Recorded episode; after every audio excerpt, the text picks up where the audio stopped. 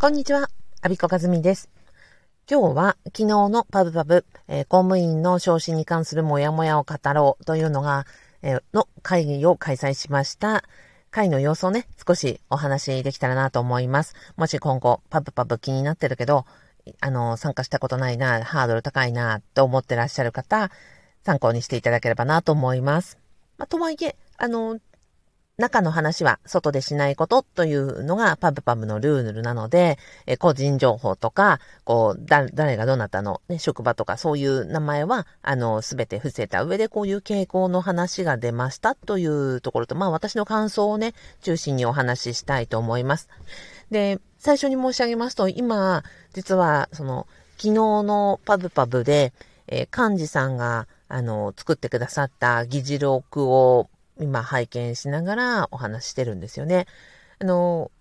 パブパブはアーカイブで録音を配信してるんです。あの、最初は、昔はね、録画だったんですが、あの、音声に切り替えました。というのは、ま、うんと、リアルタイムで参加していただけた方は、お互い安心して、あの、顔出しで話をしようということにしてるんですけど、あの、アーカイブで聞かれる方は、で、どこのどなたがいらっしゃってるかというのを、まあ、わからない方がみんな、逆にどちらも安心できるよねということで、他が見えない形の、えー、ニックネームで録音だけの配信にしています。だから、あの、パブパブで職場の人に鉢合わせしたらどうしようっていうふうに、えー、思われる方いらっしゃるんですが、まずはアーカイブで聞いてみて、えー、あの、顔出しが不安であれば、ニックネームの、あの、参加ですし、あの、アーカイブだけだとお顔も見えないので、そこは安心してご参加いただけるかなと思ってます。あとは、リアルタイムで参加した場合も、アーカイブで聞く方は、お顔が見えないですし、あの、本名とかね、職場名とかも、あの、言わないので、あの、なんだろう、匿名でご参加いただけます。でこの議事録をね、今、あのー、作っていただいてるんですけど、あ、そうそう、幹事さんたちはファシリテーションしてくださったりとか、ここで議事録をね、ご好意で作ってくださったりとかして、あのー、いる、あの、ボランティアの皆さんと一緒に運営をしております。議事録があるとすごいですよね。90分の話が、パッと A42 枚にささっとまとめてくださって、もう終わってから1時間も経たないうちにね、議事録があの、グラフィックレコーディングっていうんですか？あの、イラストと文字とで、その話の流れとかポイントとか、皆さんの発言を要約してくださったものを、あの、作ってくださっていて、あの、今これを見るだけで、私が昨日の90分をですね、ザザーっと思い出して流れを把握できるっていう、こう、あの、を作ってくださっていて、まあ、もちろんこれ、あのなんだろう、できる方がね、参加してくださった時だけなので、あの、毎回ついてますよっていうふうにはお伝えしてないんですけど、あの、こんな風に、グラフィックレコーディングというので議事録も作ってくださっていたりとかして、あ本当に、はい。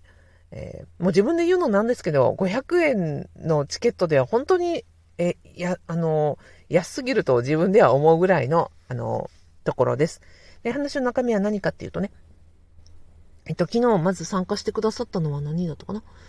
えっ、と、全部で14人いらっしゃいましたね。リアルタイムで参加してくださった方が、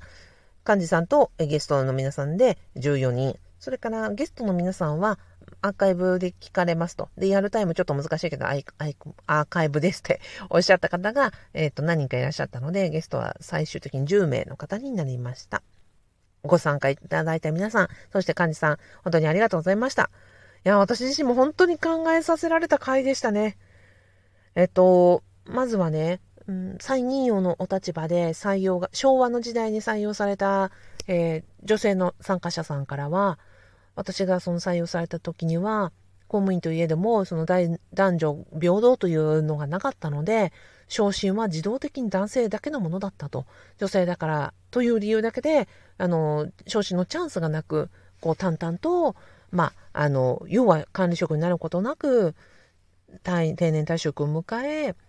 再任用になっておられるという話だったんですね。ということは、今その、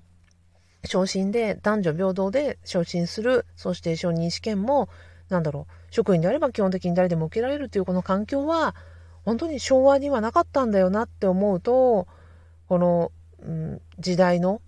うん、そうですね、今のチャンスは当たり前じゃない時代があったんだよなって、なんか忘れていたことをこう思い起こされるの重みのあるお言葉でした。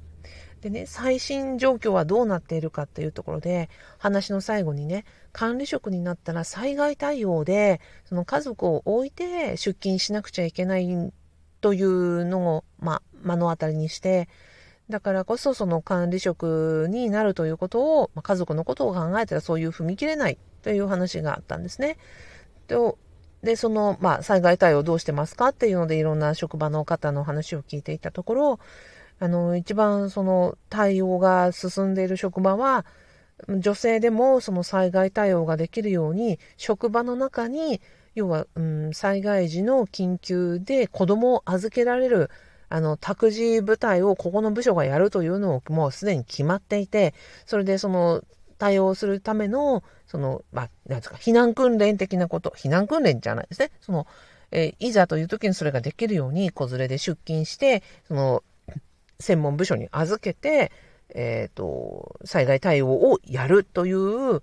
くん、あの、なんですかね、シミュレーションもやっているっていう部署もありました。ということはですよ、そういうことがあるからこそ、女性であっても、その家庭があっても、えー、災害時には、うん、行政マンとして対応するということが、もう、職場として体制作られている。まあ、これすごいことでもありますし、逆にその、なんだろう、職員としては、何かの理由なく災害対応を、うん、断ることができないっていうことにもなるわけですよね。そっかと、その昭和の時代にはそうだったのが、今令和の時代はそういうところまで進んだんだなと思うと、うん、そうですね。なんか、か感慨深いって言ったら、なんかすごくベタな言葉で私はあれなんですけど、はい。時代の流れ、変化を、あの、感じました。他には、どんな話が出たかというと、昇進試験が、えー、ある、ない職はありますね。昇進試験には、筆記、面談、えー、などがある。その、筆記、面談、論述みたいなところもありました。まあ、ご質問で係長になるのはどのぐらいの年齢ですかねというご質問があったので皆さんの話を聞いていたところ、まあ、あのキャリアとかその総合選抜一番昇進で早い人が32、3が一番早いというのがありました。まあ、それ、あとはね、早いのは32、3、30代前半で、えっ、ー、と、まあ、係長昇進、その後は結構年齢、なんですか、40代とか でもあるという話でしたね。あとは、うんと、その昇進するスピード、人が、えー、ある、なんですか、昇進する人はそうやって早く昇進するし、しない人はしないわけで、当然その年上の部下、年下の上司ということが当然こうあっていくわけで、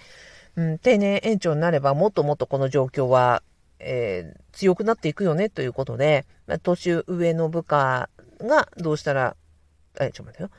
と、うん、管理職になった時には年上の部下を、とどういうふうに接していくか、逆に、えっ、ー、と、昇進していない人は年下の上司とどう付き合っていくかっていう話も出ましたが、まあ、結論は、まあ、淡々とその仕事であるから、年齢とかではなくて、役割に応じて役割に合った仕事の仕方をするというところだよねっていう話に落ち着いたという傾向がありました。あとはね、その人事がどうやって決まっていくのか、昇進する人はどうやって決まっていくのか、まあ、昇進試験の他に、えっと、在給年数とか、あとはその勤務成績などがありますよというのを、人事経験のある方から、あの、お話をいただいたりもしました。はい。こんな、あの、感じで、パブパブというのは、あの、公務員が、職場では言えない話、でもモヤモヤする話、でも、の他の公務員の方と、えー、話すことによって、ああ、自分の立ち位置、自分の職場環境、他の人の話聞くことによって、あ、自分やっぱりこれ、他の人も同じなんだかもしれないし、あ、これって自分だけなんだっていうこともわかるかもしれないし、あ、自分の職場進んでるんだなとか、あ、自分の上司、やっぱりみんなに、あの、他の人によっても、やっぱりひどい上司なんだっていうふうに思える。要は、自分の悩み、もやもやを客観視できたり、こう、ちょっと鳥の目になったりとか、えー、して捉え直すことによって気づきがあったり、まあ、明日から職場に行くにあたって少しね気持ちが楽になったりあのー、なんだろう、うん、ああこうすればいいのかなっていうヒントが得られたりするという場になっております。えっ、ー、と次回はえ毎月第4土曜日開催しております。次回はえっ、ー、と10月今カレンダー10月の23日土曜日です。来来月はですね、えっ、ー、と、上司との面談をみんなどうしてるという話をしたいと思います。えまずは上司との面談は、その、あれですね、意思表示をする業績評価とか、あの、移動希望の面談とかがありますよね。それの前にペーパーを書いて出す。そして話をして意思表示をするということがあるので、このみんなやり方どうしてる？どうやってやったら、なんか自分の希望が通るんだろうねとか、こんな風に言ったらうまくやったよっていうような体験談を他の人から聞いて、自分の、えー、こう、日常生活に役立てようという回です。はい。最後までお聞きいただきありがとうございました。昨日のパブパブの様子、えー、お伝えさせていただきました。ぜひ、あのー、あ、そういう回なんだったら参加してみたいと思われましたらば、ラジオの、あのー、概要欄にパブパブのイベントページ、あのお作りしております。よかったらアクセスしてみてください。はい。え、最後までお聴きいただきありがとうございました。ビコカズミでした。